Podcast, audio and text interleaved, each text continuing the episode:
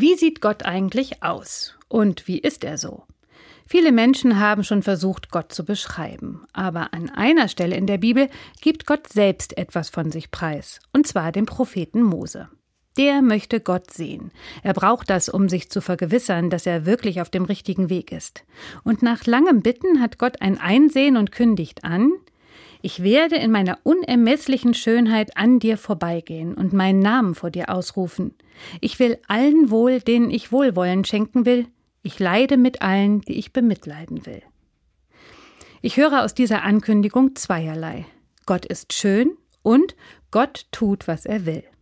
Das überrascht mich nicht. Schönheit und Willensstärke, das sind Eigenschaften, die erfolgreich machen. Aber viele Menschen schüchtert das auch ein.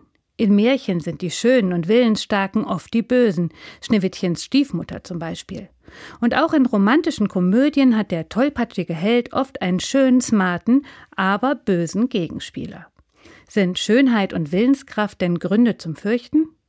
Vielleicht schon, wenn sie ein böses Ziel verfolgen. Aber genau das ist von Gott nicht zu befürchten. Er sagt Mose ja, was er sein will, wohlwollend und mitleidend. Und genau das zeigt er im Laufe der Geschichte immer wieder. Gottes Willenskraft äußert sich darin, anderen Gutes zu wollen und seine Schönheit darin, mitfühlend zu sein. Das ist nicht zum Fürchten, aber zum Niederknien.